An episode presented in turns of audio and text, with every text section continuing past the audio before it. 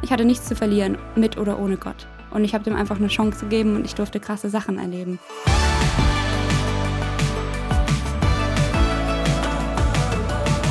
Herzlich willkommen zu Hoffnungsmensch, dem Podcast mit Menschen, die mit dem Himmel im Herzen die Welt verändern. Heute bei mir zu Gast im Studio ist Kira Geis, Miss Germany 2023.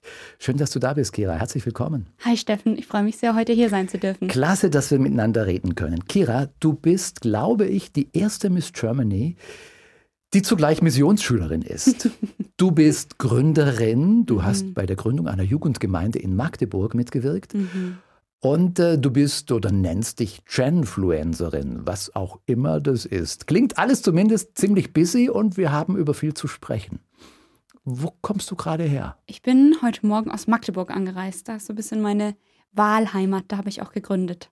Und da bin ich jetzt zurückgegangen, äh, als ich Miss Germany geworden bin. Genau. Und da komme ich her.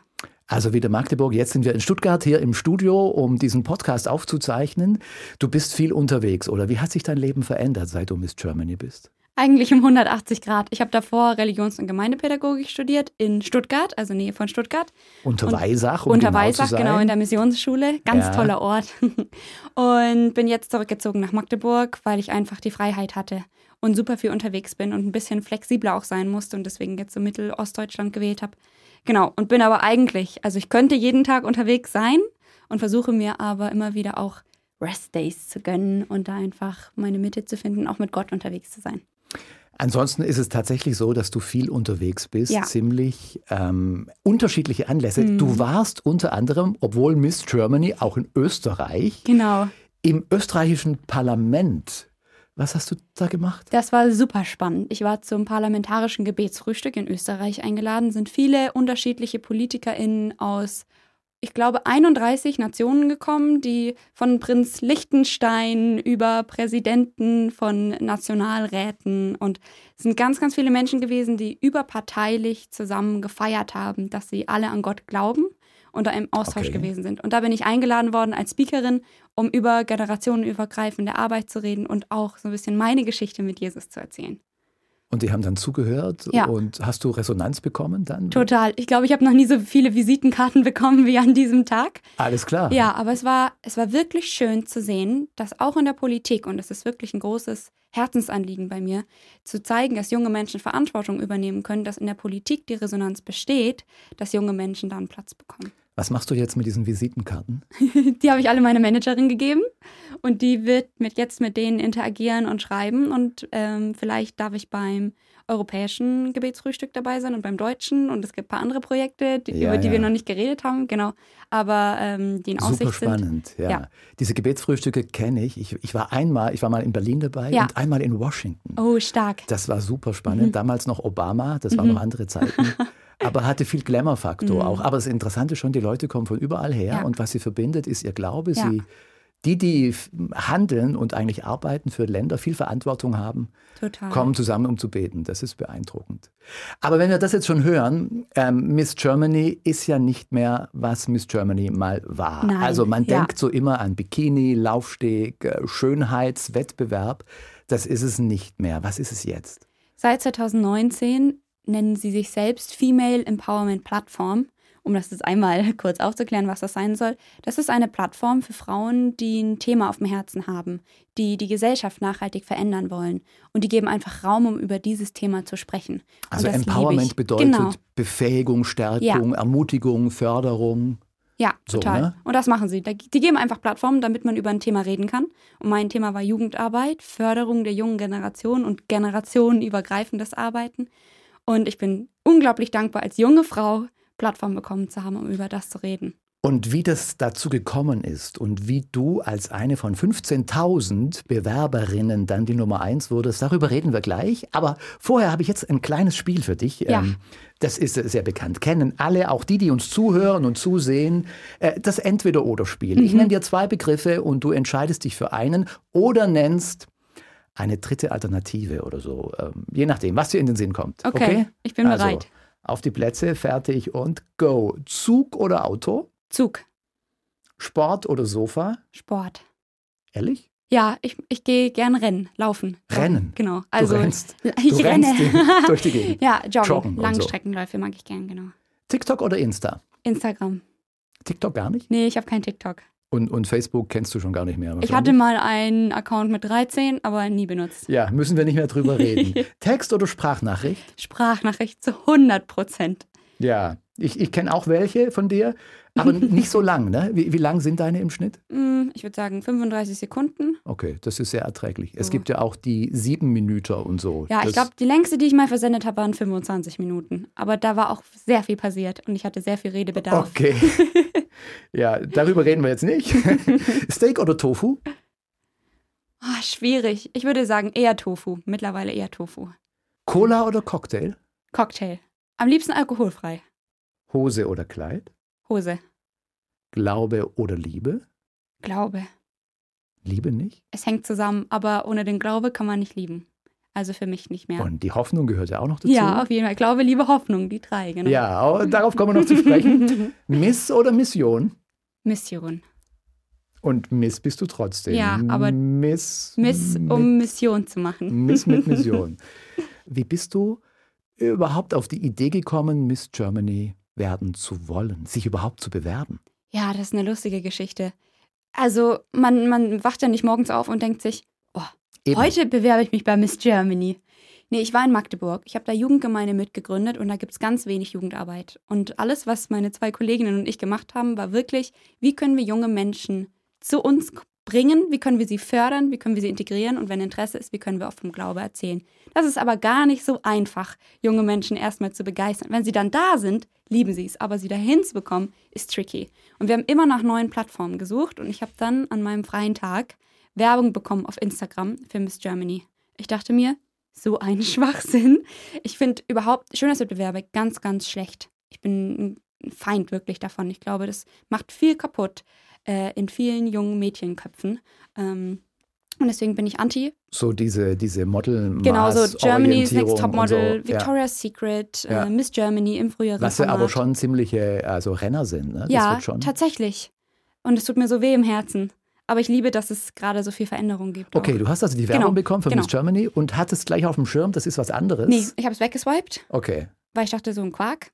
Und dann habe ich die Werbung aber nochmal bekommen. Und dann war da ein Bild von der damaligen Miss Germany, meiner Vorgängerin Domitila, drauf. Und die sah überhaupt nicht aus, wie so eine Miss Germany normalerweise aussieht. Brasilianische Wurzeln und so eine richtige Powerfrau und so eine wilde Mähne und ein bisschen kleiner. Und ich dachte so, okay, spannend. Dann habe ich mir das angeguckt und gesehen, dass sie ein neues Konzept haben. Dass es eben jetzt eine Female Empowerment Plattform ist. Und dann dachte ich mir, das könnte ich ja eigentlich nutzen. Aber das hat ja immer noch nichts mit Magdeburg zu tun oder mit Jugendarbeit, sondern wie ist da der Link in deinem Kopf gewesen, zu sagen, dass das was bringen könnte? Als junge Frau oder also Betonung auf jung, als junger Mensch, äh, hat man selten die Kapazität, zu vielen Leuten zu sprechen und ernst genommen zu werden. Und ich dachte mir, ich möchte Jugendarbeit gerne weiterdenken, weil wir haben einen Bedarf in ganz Deutschland. Nicht nur in Magdeburg. In Magdeburg habe ich zwar gestartet, aber wir brauchen das eigentlich in ganz Deutschland. Und mein Ziel war es und mein Gedanke war, hey, wenn ich da reinkomme, dann könnte ich vielleicht zum einen Menschen sensibilisieren für dieses Thema und zum anderen aber auch vielleicht über Jesus reden, wenn da eine Offenheit ist. Und habe einfach gedacht, okay, wer nicht wagt, der nicht gewinnt. Vielleicht nutzt Gott diese Plattform, um Jugendarbeit zu fördern. Hey, und heute darf ich hier stehen und finde es übelst abgefahren. Erzähl nur noch mal ganz kurz. Du hast dich also beworben Ja. ähm, und dann sind das ja mehrere Schritte. Genau. Können wir nicht im Einzelnen nachgehen, aber irgendwann gab es dann dieses Schlusscasting. Oder Ja. du warst irgendwann Ja. im Finale, da haben auch dann alle möglichen Sender und Zeitungen und Medien drüber berichtet und warst da eine von zehn, glaube Genau. ich, ne? Top Ten. Genau, Top 10. Es gab, es ist immer halbiert worden. Also wir haben angefangen mit den 16.000 sind es tatsächlich gewesen. 16.000, dann gab es 80 ähm, in der direkten, nee, 160, dann 80, dann 40, 20, das war das Halbfinale und dann die Top 10. Genau. Und da wurde dann, das haben die, die Zuschauer dann gewotet, ne? Nee, nee, das wurde von der Jury gemacht. Wurde von der Jury genau, entschieden am 4. März 2023. ja, ja, Und dann wurdest du gekrönt und hast aber Nee. nicht kein, ich Keine sagen, keine. Krone bekommen, aber eben als Miss Germany Ja. ausgerufen und hast den Female Leader Award bekommen. Was ist das denn? genau. Das ist eine Auszeichnung für Frauen, die Verantwortung übernehmen. Und es soll nicht mehr um Schärpe und Krone und Schönheitswettbewerb gehen, sondern wirklich um, hey, das ist eine Auszeichnung, dass du Verantwortung übernimmst. Das ist eine Auszeichnung in Deutschland, dass du jemand bist, der in die Gesellschaft investieren möchte. Und das ist super wertvoll. Und äh, ich liebe diesen Wandel und bin gespannt, welche Frau diesen Titel als nächstes tragen darf. So, jetzt hast aber du ihn noch, also ja, für ein ja. Jahr bist du Miss Germany, 2023 äh, eben. Und wie sieht dein Leben jetzt aus? Du hast vorher gesagt, 180 Grad hat sich das ja. geändert. Kannst du so ein paar, nur ein paar Beispiele nennen, dass man so ein bisschen den Eindruck hat, wie sieht so ein Alltag aus? Es ist kein 9-to-5-Job auf jeden Fall. Nee, tatsächlich nicht. Also ich bin bei ganz unterschiedlichen Sachen. Ich habe immer mal wieder Panel-Talks, wo ich eingeladen werde. Ich war zum Beispiel beim 48 Forward Festival, das ist so ein Unternehmerfestival. Ich war aber auch bei der OMR ähm, das ist so ein Media-Marketing-Ding, wo ich mit reingucken durfte, wo wir jetzt gerne nächstes Jahr auch mit auf der Stage stehen wollen, sozusagen. Ähm, ich bin auch in Gemeinden und in Kirchen. Ich bin bei Jugendfestivals. Ich bin bei Podcast-Aufnahmen. Ich darf jetzt. Ja, da sind wir sehr dankbar. Ja, für. genau, ja. wie heute hier zum Beispiel. Ich darf jetzt äh, die Laudatio für den Deutschen Kinder- und Jugendpreis halten. Also super, super breites Spektrum. Sag mal, wie ist das, wenn du so als 20-Jährige auftrittst, jetzt vor Abgeordneten, vor Unternehmerinnen und Unternehmern? Hören die dir zu? Also nehmen die dich auch ernst, das Ziel, was du so damit verfolgt hast? Tatsächlich. Oder denken die so manchmal so ein bisschen, naja. Also manchmal kommen Leute zu mir und haben gesagt, ich bin positiv überrascht von ihnen. Ähm, aber ich habe das Gefühl, durch diesen Titel, weil das doch was ist, was eigentlich jeder zumindest mal gehört hat, was auch wirklich schon lange existiert, ist so ein bisschen gewichtet, nimmt man einen schon mhm. ernst. Ich meine, das ist ja auch ein langer Prozess gewesen, dass ich da hingekommen bin. Also ich habe ja auch ein bisschen was dafür tun müssen. Ähm, und nicht hübsch aussehen, sondern wirklich auch das so bis beweisen, dass ich da. Und, und, was sagst du denen jetzt? Also ich meine, die Jugendgeneration, die, die erlebt man ja. Ja. Es gibt, also man hat eigene Kinder oder man kriegt da viel mit gesellschaftlich, man hat so seine Alltagserfahrungen. Mhm. Was sagst du den Leuten Neues? Mhm. Also wie, wie, warum muss ein Unternehmer jetzt von einer 20-jährigen Miss Germany hören? wie er mit, mit Auszubildenden zum Beispiel mhm. umzugehen soll? Sind das solche Themen? Ja, unter anderem. Also ich kläre ganz viel über die Generationen auf. Deswegen auch Genfluencerin, weil ich eben über die einzelnen Generationen, den Generation Gap und dieses, diese Inkulturation, dieses Zusammenarbeiten unter den Generationen rede, weil wir sehen, dass es nicht so gut funktioniert. Also es gibt mhm. einen großen Mangel an Arbeitnehmern oder Arbeitnehmerinnen. Und es gibt viele junge Menschen, gerade die Gen Z, die viel mehr dazu tendiert, eine Freiberuflichkeit anzustreben, um finanziell unabhängig zu sein, um eigener Chef zu sein. Warum? Das ist Resultat daraus, dass sie sich gerade nicht aufgehoben fühlen in der Arbeitswelt. Und ich versuche, das ist für mich auch in die junge Generation investieren, weil wir können nicht alle freiberuflich sein. Ich versuche, in Unternehmen zu gehen und zu sagen, was sind die Bedürfnisse, was sind die Grundsätze und die Strukturen dieser Generation? Wie können wir darauf eingehen und gute Zwischenwege finden, dass diese jungen Menschen als zukünftige Arbeitnehmer gewonnen werden können? Kann man das denn so generell sagen? Also Gen Z ist ja so die Bezeichnung jetzt gerade für die junge Generation mhm. jetzt, mhm. Jugendgeneration nach Generation Y und Generation X und so. Aber das Ganze hat ja auch die Gefahr, dass es zumindest ein bisschen klischeehaft ist, ein bisschen pauschal. Auf jeden es Fall. Es gibt ja nicht die Jugendlichen. Nee. Was sind so die, die drei herausragenden Merkmale, würdest du sagen, der, der jetzigen Generation Z? Social Media Affinität, ganz krass. Mhm. Es gibt keine Generation, die so tief da drin war, wie jetzt die junge Generation. Die, und Gen A, die nach der Gen Z kommen, die werden das noch viel extremer erleben. Deswegen ist es wichtig, dass wir da eine Kompetenz vermitteln, dass man das richtig benutzt. Genau. Social Media Affinität, dann auf jeden Fall ein ganz neues Verständnis von Arbeit ähm, was man natürlich auch berücksichtigen muss, weil das, wie wir heute Arbeit denken können, dass wir überhaupt über die Vier-Tage-Woche nachdenken können, ist natürlich auch von den Generationen vor uns vorbereitet worden. Also das nennt man mhm. auch so ein mhm. bisschen Entrepreneurship, also dass man, mhm. naja, das Sehnen nach Selbstständigkeit hat. Und dann würde ich sagen, ein ganz großes Ding, und das ist positiv und negativ, sind Diversity und der Individualismus dadurch, dass wir so viel in den sozialen Medien sehen, was eigentlich möglich ist, so viel unterschiedliches Leben, so viel unterschiedliche Kultur, special Leute auch, haben wir das Gefühl, wir müssen immer individueller, immer ja. noch mehr Diversity haben. Okay, kann ich nachvollziehen? Sag mal, ich bin jetzt, ähm, ich bin jetzt Chef eines Handwerksbetriebs. Ja. Ich habe vielleicht 20 Mitarbeitende, das meiste, zwei Drittel, sage ich mal, sind Männer. Ja. Ähm, und ich suche jetzt händeringend Azubis. Mhm. Also mit Entrepreneurship kann ich nicht viel anfangen. Ich mhm. brauche Leute, die arbeiten und mhm. die Bock haben, Geselle zu werden, vielleicht auch Meister zu werden, die Verantwortung übernehmen. Mhm. Wie finde ich da am besten Leute? Ich glaube, das A und O, was bei einem Unternehmen passieren muss, ist, dass es eine gute digitale Präsenz gibt. Ich habe mit jungen Menschen geredet, die haben zu mir gesagt, wenn ein Unternehmen nicht in den digitalen Medien vertreten ist, dann ist es für mich tot. Dann gibt es es nicht. Das ist das Erste.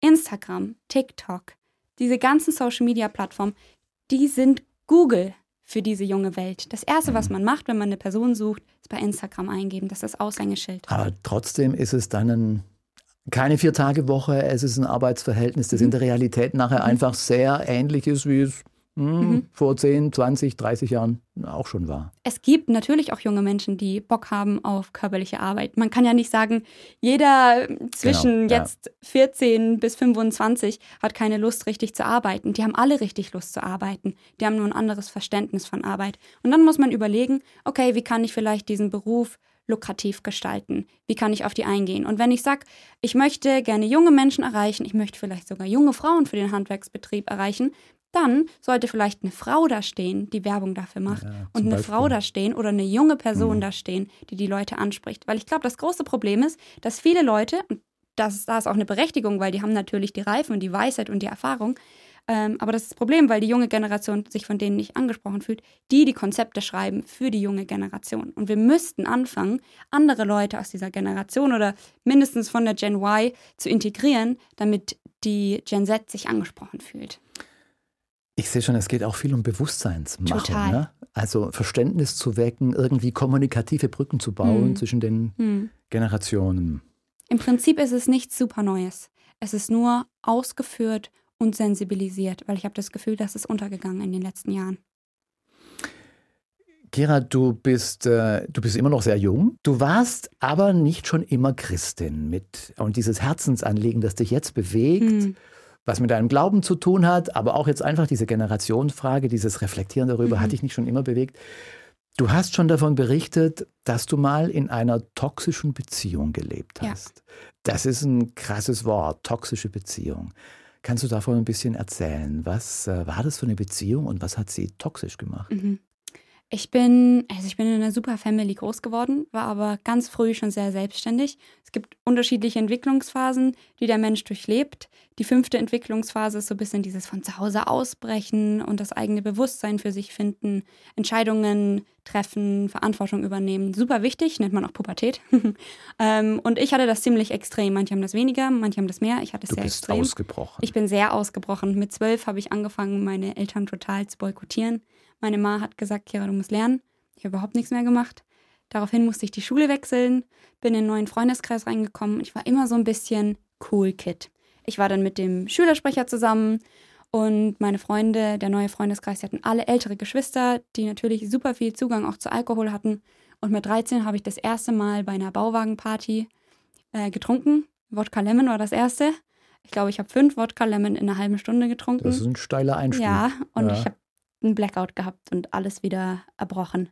Und das ist keine Seltenheit gewesen in dreieinhalb Jahren. Okay, das war der Einstieg. Das war der und Einstieg. Wurde dann zur wurde Regel. Dann, wurde dann zur ungesunden Beziehung äh, zu mir selbst, zu Alkohol, zu meinen Freunden und zu dieser Beziehung, die ich damals hatte, weil ich immer so ein bisschen nach Anerkennung, Liebe und Wertschätzung gesucht habe und diese Sachen aber nicht angenommen habe, wenn meine Familie mir die geben wollte.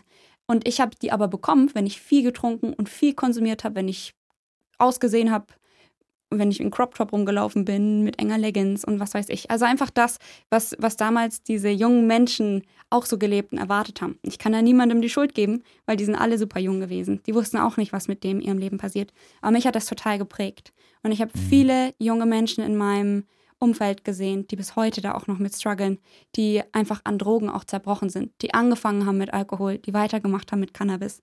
Und irgendwann ist es nicht mehr bei Cannabis geblieben, sondern die haben alles Mögliche konsumiert. Und das sind Leute, die bis heute nicht arbeiten können, weil die da so kaputt gegangen sind. Und das war eine toxische Beziehung. Einfach zu diesem Freundeskreis, auch zu meiner Beziehung damals der einfach überhaupt nicht gut war für mich und mich nicht wertgeschätzt hat und irgendwann handgreiflich geworden ist. Und es sind viele, viele Sachen passiert in diesen dreieinhalb Jahren. Ich kann die jetzt nicht hier alle auflisten, muss auch nicht. Ähm, aber ich habe mich immer nach was gesehnt und ich wusste nicht nach was. Du erzählst es jetzt sehr reflektiert, ja. wie eine Geschichte, die schon lange her ist. Ist sie auch, aber dann doch auch erst ein paar Jahre. Hm. Wie ist es dazu gekommen, dass du angefangen hast, darüber nachzudenken, das ein Stück weit von außen wahrzunehmen und so ein Bewusstsein gewachsen ist? Mhm. Wenn man mhm. so drin steckt, ja dann anders als bei den anderen, von denen du gerade so erzählst, dass du irgendwie gespürt hast, das ist nicht gut, das passt nicht. Wenn ich so weitermache, dann geht es irgendwie immer tiefer rein. Mhm. Es gab eine Situation, wo ich dachte, okay, jetzt ist genug. Ich hatte zwei, drei Freundinnen und meine Mom, die immer wieder gesagt haben, die Beziehung tut dir, glaube ich, nicht gut. Der Freundeskreis, der ist gar nicht so wertschätzend und toll, wie du immer denkst. Und einmal war mein Freund sehr betrunken und ist total ausgerastet und hat rumgeschrien und hat mich äh, zur Seite geschlagen. Und ich bin gegen den Türrahmen geknallt und auf dem Boden gelegen und ich habe einfach nur geweint. Und meine anderen Freunde haben mich voll in Schutz genommen dann und nach Hause gebracht. Mhm. Aber da dachte ich mir, okay, das war zu viel. Und dann hatte ich ein halbes Jahr, wo ich mich echt abgekapselt habe, wo ich ganz alleine war. Ähm, ich war noch in der Beziehung, ich war noch in dem Freundeskreis, aber ich habe nicht mehr wirklich an Sachen teilgenommen. Ähm, mein damaliger Freund hatte mir das auch so ein bisschen verboten dann irgendwann. Das war wirklich ein halbes Jahr, wo ich super viel geweint habe. Und irgendwann dachte, als dann mein Abschluss immer näher gerückt ist, okay, das ist die Möglichkeit, da rauszukommen und mit allem zu brechen, weil die alle nicht im selben Ort gewohnt Dein haben. Dein Schulabschluss. Genau. Ja. Und ich okay. habe dann die Ausbildung zur Gestalterin für visuelles Marketing angefangen und im selben Zuge mich eben getrennt. Und das war ein krasser Schritt, weil ich war dann komplett alleine. Ich hatte überhaupt niemanden mehr. Das war ein halbes Jahr dann nochmal, das intensiv war. Ähm, in meiner Ausbildung war es am Anfang auch ziemlich schwierig. Aber erstmal war es also nicht so, dass jemand anderes zu dir reingekommen nee. wäre oder du jemand anderes kennengelernt hättest, mhm. sondern es wurde einfach so schlimm. Du, nachdem gehen. du da an die Tür geknallt ja. warst und am Boden lagst, mhm war das irgendwie äh, klar, so, so kann es nicht weitergehen. Ja, ja. Damals warst du keine Christin. Nein. Du bist dann aber Christen begegnet ja. und hast irgendwie den Weg in eine Gemeinde gefunden. Die war ja aber eigentlich wahnsinnig weit weg von deiner Welt. Mhm. Du hast so ganz anders gelebt. Mhm. Wie, wie, wie kam das dazu? Ich war einfach super alleine. Und ich bin jeden Morgen mit dem Bus zur Ausbildung gefahren und hatte das große Privileg, zwei Mädels, die mit mir in der Grundschule waren, jeden Morgen mit mir in diesem Bus gehabt zu haben. Und die haben mich immer wieder eingeladen zu ihrem Jugendkreis, zu Jugendgottesdiensten, zu Freizeiten. Und die haben mich so genervt. Die haben mich so unglaublich genervt. Und nach einem halben Jahr habe ich dann gesagt, okay, weil ich einfach so alleine war, ich komme mit euch mit nach Papan zu einer Winterjugendfreizeit der Gemeinde. Und ich erinnere mich, als wäre das gestern gewesen, wie dieser Jugendreferent da stand und mich in den Arm genommen hat und gesagt hat, Kira, es ist so schön, dass du da bist. Und diese Atmosphäre und dieses Miteinander, es war so geprägt von Nächstenliebe und von Interesse, von ehrlicher Interesse. Ich musste nichts leisten. Und ich habe mich gefragt, warum sind diese Menschen so? Die sind so konträr zu dem, was ich die letzten Jahre erlebt habe. Warum sind die so? Und ich habe mich dann total nach dieser Gemeinschaft gesehnt. Alles, was den Glaube betroffen hat, fand ich suspekt. Ich habe sogar äh, Tränen immer bekommen, wenn Leute gebetet haben vor Scham, weil ich das so, so seltsam Bisschen merkwürdig, ne? Ja, bisschen, total. Wenn man von außen kommt, bisschen spooky, wenn total. die Leute den Kopf senken, die Hände falten und man ja. denkt, was passiert und da? Und immer denkt so, hey, ihr redet einfach in ja. die Luft, komisch. Auch lustig, dass ich jetzt angefangen habe, Theologie zu machen. Aber ja. genau, ich, ich bin immer zu diesem Jugendkreis gegangen, weil der mir Halt gegeben hat. Aber es war jetzt, es könnte ja auch sein, wenn du jetzt so in, in eine Richtung warst, ähm, die war nicht gut für dich, die war ungesund dann warst du einsam, dass du einfach nach dem nächsten Strohhalm gegriffen hast. Ähm, und man sagen könnte jetzt von außen, okay, jetzt war sie eben da drin, jetzt kommt sie in ein anderes Schlamassel mhm. rein, jetzt hat sie so ein religiöses Ding. so würdest du es aber nicht beschreiben, Nein, sondern du hast da was Echtes, Authentisches ja. erlebt. Das war auch nicht von heute auf morgen, dass ich gesagt habe, okay, ich bin da jetzt Intuit. Ich habe das lange geprüft. Ich habe das lange geprüft, ich war lange sehr skeptisch, aber ich bin da Stück für Stück reingewachsen. Und mir ist bewusst geworden, dass ich zu Hause gefunden habe, zu Hause, dass ich lange gesucht habe, als ich gemerkt habe, dass ich jeden Freitag zu diesem Jugendkreis gerannt bin. Es gibt diese, genau, diese Geschichte, ja. das äh, habe ich von dir schon gehört. Ja.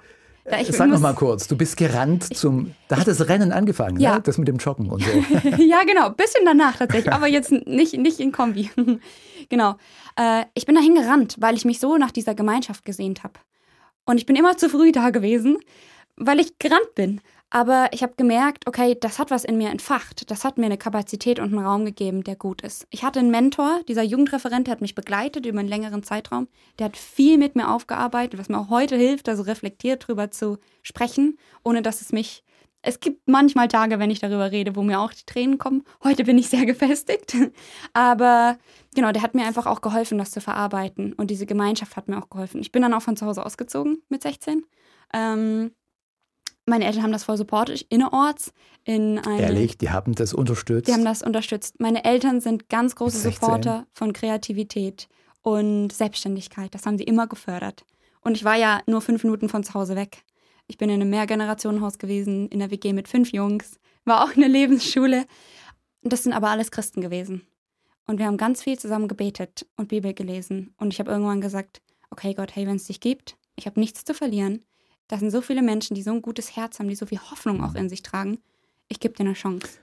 Du hast dadurch ein Stück Gemeinschaft gefunden. Ja. Also was heißt ein Stück überhaupt? Du hast Total. Verbundenheit ja. erlebt wie, wie vorher noch gar nicht. Jetzt nochmal zurückgefragt, Kira, jetzt bist du Miss Germany mhm. und du hast diese Einsamkeitserfahrung, die, die ich sehr gut nachvollziehen kann. Das ist auch krass, wie du es erzählen kannst. Aber jetzt bist du Miss Germany. Das ist nur eine in Deutschland. Mhm. Das ist auch eine einsame Position. Tatsächlich. Spürst du das manchmal? Nein. Ich werde das immer wieder gefragt, Kira, ist es eigentlich, du bist so viel alleine unterwegs, bist du denn nicht einsam? Und als, als ich das gefragt wurde, ist es das erste Mal gewesen, dass ich mir darüber Gedanken gemacht habe. Einfach weil ich so vielen, grundsätzlich so vielen Menschen begegne, bestimmt. Mhm. Also wenn ich bei einem Event bin, zwischen 30 und 150 Leuten auf jeden Fall, neue Leute. Aber das sind ja jetzt. Das sind Fremde. Genau, das, das sind nicht so persönliche ja. Begegnungen. Aber wenn ich nach Hause komme, dann habe ich da eine Gemeinde, das ist die jetzt in Magdeburg, die ich ja. mitgründen durfte. Also da gab es schon, da gab es sozusagen eine Muttergemeinde und wir haben eine Tochtergemeinde gegründet, diese Jugendgemeinde Eastside. Und in dieser, in dieser Muttergemeinde, da ist so eine schöne Gemeinschaft. Das war nicht nur in dieser einen Gemeinde, sondern das zieht sich durch die ganze Christenwelt durch dass da viele Menschen sind, die einfach anders denken und anders Gemeinschaft leben. Und ich durfte da nochmal zu Hause finden und ich bin da so gut geerdet bei denen. Und ich bin da gar nicht so viel Miss Germany. Natürlich gehört es zu meiner mhm. Identität, aber ich bin da einfach auch viel Kira, die 21 okay. ist. Das trägt dich auch genau. jetzt noch. So, genau, ne? total. Kira, es gibt in diesem Podcast eine kleine Rubrik, die heißt Hoffnungslose, Hoffnungslose zu ziehen. Es steht hier ein Glas. Ja, ich dir, sehe schon. Es steht mit bunten hier. Zetteln, die ich alle aufgerollt habe und fein verschnürt. Und du darfst jetzt ähm, ein Los ziehen oder auch mehrere, schauen wir mal. Ähm, da steht irgendwas drauf, ähm, unterschiedlichste Arten von Sätzen, Zitaten. Zieh mal eines, lies es vor und Sag, was du magst dazu. Ich will hier jetzt mal ganz tief. Ich bin gespannt. Hier so ein hellblaues. Ja, es ist nicht nach Farben sortiert, also ich weiß nicht, was, habe keine Ahnung, was kommt. Du musst es rausziehen, glaube ja, ich. Das hat nicht so gut funktioniert. Es ist ein Doppelknoten. Ich habe lange Nägel, das funktioniert. Es ist der Superlativ meiner Bastelkünste hier. okay, ich bin bereit. Ah, von Friedrich Nietzsche. Hoffnung ist in Wahrheit das Übelste der Übel, weil sie die Qual der Menschen verlängert. Ja, krass. Das Spruch. ist ziemlich tief. Ähm, und er hat recht. Aber auch nicht. Ich finde, Hoffnung ist eigentlich eines der größten Geschenke, die wir haben können, weil uns Hoffnung leben lässt. Eine Mom steht wieder auf, obwohl sie einen gebrochenen Arm hat und rettet ihr Kind. Die hat Hoffnung. Menschen kämpfen für ihr Leben weil sie Hoffnung haben. Das ist eigentlich der Antrieb von Leuten. Ich habe letztens, jetzt kommen mir die Tränen, weil ich an den Film denken muss. Ich habe letztens ähm, einen Film angeguckt, äh, Schindlers Liste. Und mhm. diese Menschen haben so gekämpft. Und Schindler hatte auch so Hoffnung, dass er Leute retten kann. Ähm, und es ist so grausam, was da passiert ist. Aber diese Hoffnung hat so viele Menschen einfach eine neue Schindlers Perspektive Liste, muss man mal kurz dazu sagen, ein Film, wie genau. Oskar Schindler genau. Menschen gerettet hat ja. vor der Vernichtung in Konzentrationslagern ja. im Dritten Reich. Ja, ich glaube 1100 Menschen. Ja, das ist auch eine, eine, ein ganz starker Link, was Hoffnung eigentlich bewegen kann, mhm. wenn alles kaputt geht. Mhm. Trotzdem, Nietzsche ist ja jetzt einer, der im Grunde sagt, das Leben ist so verheerend. Mhm. Eigentlich ist Hoffnung das übelste Übel, weil es uns nämlich am Leben hält und wir mhm. die ganzen anderen Übel immer weiter mhm. erleben. Das ist eine total negative Sicht auf das Leben überhaupt. Mhm. Die teilst du aber nicht. Nein, ich finde, das Leben ist was Schönes. Ich weiß, dass es immer wieder schwierig ist, aber ich habe Hoffnung auf diesen Gott, wo ich, der, wo ich glaube, dass es ihn wirklich gibt, dass er mir hilft und dass er mir auch eine Perspektive nach dem Tod schenkt. Und da habe ich einfach eine Hoffnung drauf. Also so schlimm es auch sein mag, habe ich Hoffnung, dass es mich immer wieder aufbaut, wenn ich mit Gott unterwegs bin. Wenn du jetzt schon von Gott sprichst, ja ähm, und der Hoffnung, die, die auch ein bisschen über diese Welt hinaus mhm. weist, oder was heißt ein bisschen, die, die schon was mit ja. Himmel zu tun ja. hat und mit Ewigkeit, aber eben das Leben hier auch schon mitprägt. Du hast dich irgendwann entschieden, Theologie zu studieren oder an die Missionsschule zu gehen. Ja. Keine Universität, sondern Missionsschule ja. unter Weissach. Theologisches Seminar. Genau. genau, da kann man also Gemeindepädagogin, Diakonin, Religionslehrerin genau, werden. Warum das? Das hat alles mit der Jugendarbeit zu tun. Ich war in Wilhelmsdorf, da bin ich groß geworden, da bin ich in die Jugendgemeinde gekommen. Ich habe gemerkt, ich habe eine neue Perspektive bekommen, dadurch, dass mich Leute gefördert haben. Ich möchte das zurückgeben. Dann habe ich angefangen, kleinere Gruppen, jüngere Gruppen in Wilhelmsdorf anzuleiten, Freizeiten mitzuorganisieren, große Events zu machen, alkoholfreie Partys für 150 Teens zu veranstalten. Und dann bin ich angefragt worden, ob ich mir das vorstellen könnte in Magdeburg. Dachte ich, yes, das ist so gut, jetzt ist es einen Schritt weiter. Das ist die nächste Investition. Junge Menschen fördern da, wo es keine Förderung gibt. Und danach dachte ich mir, ich möchte das gerne hauptberuflich machen und mein Leben da rein investieren, dass junge Menschen gefördert werden.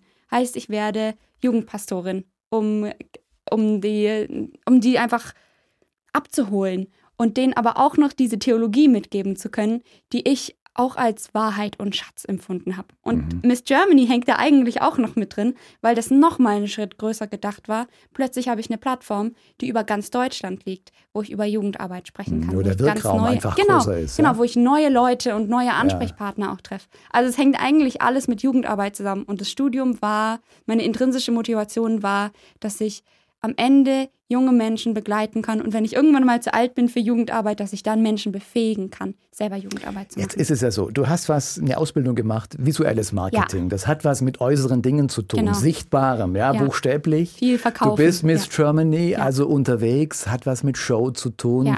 Du kannst treten, du kannst auftreten, du kannst was machen, du hast Gründungserfahrung, mhm. aber Theologie hat ja auch was total Inneres, auch was mm. Grüblerisches manchmal. da gibt es so tiefgehende Fragen. Also ähm, vielleicht ist das auch nötig, damit das andere nicht, nicht oberflächlich wird. Ja. Jetzt will ich aber noch mal fragen, wie gehst du denn damit um? Wir haben gerade gesprochen von Hoffnung, auch von Hoffnung auf den Himmel. Ähm, und Nietzsche, das ist so ein bisschen ein Depri-Zitat, das wir da gehört haben.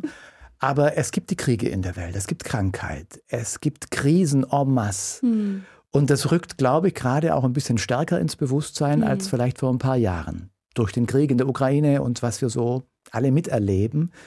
Wie trägt da, was ist der Grund der Hoffnung? Und wie gehst du mit den Fragen um? Warum lässt Gott die Dinge zu? Und lauter so mhm. schwerwiegende mhm. Fragen. Mhm. Ich glaube nicht, dass es diesen einen Plan für jeden Menschen gibt. Ich glaube, dass er uns als intellektuelle Wesen geschaffen hat, die selber entscheiden dürfen. Und er stellt uns immer wieder in Situationen und wir dürfen wählen, wie wir mit denen umgehen, ob wir mit ihm gehen oder ob wir versuchen, alleine zu kämpfen. Ich glaube nicht, dass Gott uns in schlechte Situationen reinstellt, sondern ich glaube, der Mensch hat was Böses in sich und was wir Böses auf der Welt haben, entspringt einfach auch durch den Menschen. Aber Gott gibt uns immer wieder diese Wegspaltung, wo wir entscheiden können, hey, nehmen wir die Situation an, so schlecht und so, so depri sie auch sein mag, und gehen wir sie mit Gott, mit der Hoffnung, mit der Perspektive, dass er unser Herz heilen kann, obwohl wir schlimme Dinge erleben, obwohl ich auch schlimme Dinge erlebt habe, ähm, um dann einfach wieder eine schöne Perspektive aufs Leben zu haben? Oder entscheiden wir uns für den Weg, wo wir sagen, wir kämpfen alleine und vielleicht kommen wir damit klar oder wir gehen daran kaputt? Ah, du hast Verständnis dafür, dass es auch Menschen gibt, die sagen, okay, was du erzählst, das, das glaube ich dir. Mhm. Also ich glaube dir deinen Glauben. Mhm. Das klingt plausibel, so wie du das erzählst, aber ich kann mir das nicht so vorstellen. Das mit Gott kann ich irgendwie versuchen zu denken, aber dass ich darauf vertraue und mich wirklich darauf verlasse und das wirklich für wahr halte, das fällt mir schwer. Mhm. Wie gehst du damit um, wenn Menschen das sagen? Oder wenn du spürst, dass sie das so empfinden? Okay, ich zwinge niemandem meinen Glaube auf. Und ich verstehe das, weil ich war auch mal an dem Punkt. Am Ende ist der Glaube, was aus dir selbst entspringt. Also du kannst glauben. Du entscheidest dich nicht, ich bestimme, ob jemand glaubt. Ich kann davon erzählen und ich kann sozusagen Zeugnis geben, also davon sprechen, was ich erlebt habe. Aber jemand muss das selbst in sich finden und die Offenheit dafür haben. Das heißt haben. auch, das bleibt ein Stück weit unverfügbar. Das ja, kannst du nicht natürlich. machen. Ne? Nein, ich kann nur davon erzählen und Repräsentantin sein, wenn man das so nennen will. Aber am Ende ist es eine eigene Entscheidung. Und ich kann nur raten, wie ich damals an dem Punkt war. Ich hatte nichts zu verlieren. Ich hatte nichts zu verlieren, mit oder ohne Gott. Und ich habe dem einfach eine Chance gegeben und ich durfte krasse Sachen erleben. Und ich glaube, und ich erlebe das auch bei meiner Family oder bei Freunden, die nicht die richtige Gemeinde hatten und sich deswegen nicht zugehörig gefühlt haben zu Gott. Hey, aber plötzlich sind die in einer anderen Gemeinde und sie haben total den Zugang gefunden. Jeder Mensch ist ja auch individuell und hat andere Zugänge. Deswegen ist es so okay, sich auch auszuprobieren und seinen Platz mit Gott mhm. und in der Gemeinde zu finden. Und ich will das echt Leuten einfach ans Herz legen. Hey, gib dem eine Chance, weil Kirche ist nicht nur kalt und trist. Ich glaube, Gottesdienste können auch so sein. Da kann ich überhaupt, da kann ich überhaupt nichts dagegen sagen. Aber Gottesdienste, und so habe ich sie erlebt, oder Gemeinde oder Glaube, das kann so bunt sein und so viel Spaß machen und so beleben. Und ich wünsche mir einfach, dass Leute Gemeinde und Kirche so erleben, wie ich sie erleben durfte und dem eine Chance geben. Und wenn sie eine schlechte Erfahrung gehabt haben, nicht daran festhalten, sondern einfach nochmal was Neues ausprobieren. Kira, das klingt richtig gut. Lass mich dir zum Schluss noch drei Sätze sagen, ja. Satzanfänge, und ich bitte dich, die vollends zu vollenden. Okay. Erster Satz, wenn ich nochmals ganz neu anfangen könnte, dann würde ich? Ich würde es gleich machen. Ich bin dankbar für alles, was ich erlebt habe. Auch die schwierigen Sachen, weil ich heute jungen Menschen begegnen kann, die ähnliche Sachen durchgemacht haben. Und ich kann sagen, ich verstehe dich. Deswegen würde ich es gleich machen. Ich glaube nicht, dass alles den Bach runtergeht, weil. Weil es Jesus gibt. Weil ich eine Hoffnung in mir trage und weil ich glaube, dass Gott am Ende einen guten Plan mit uns Menschen hat. Mein Wunsch und mein Gebet für diese Welt ist? Dass wir, das ist so eine, so eine Klischee-Antwort, Weltfrieden. Nein, aber ich wünsche mir, dass wir es schaffen, als Generation zusammenzuarbeiten und wirklich eine Inkulturation anstreben und uns auf einer Augenhöhe begegnen können. Kira, du bist ein Hoffnungsmensch. Das spürt man und merkt man in, in allem, was du sagst und lebst. Ich wünsche von Herzen alles Gute und Gottes Segen. Danke, dass du da warst. Dankeschön, dass ich hier sein durfte. Tja, und euch wünsche ich auch von Herzen so ein Stück Himmel in eurem Herzen und wünsche euch dann viel Freude beim Weltverändern.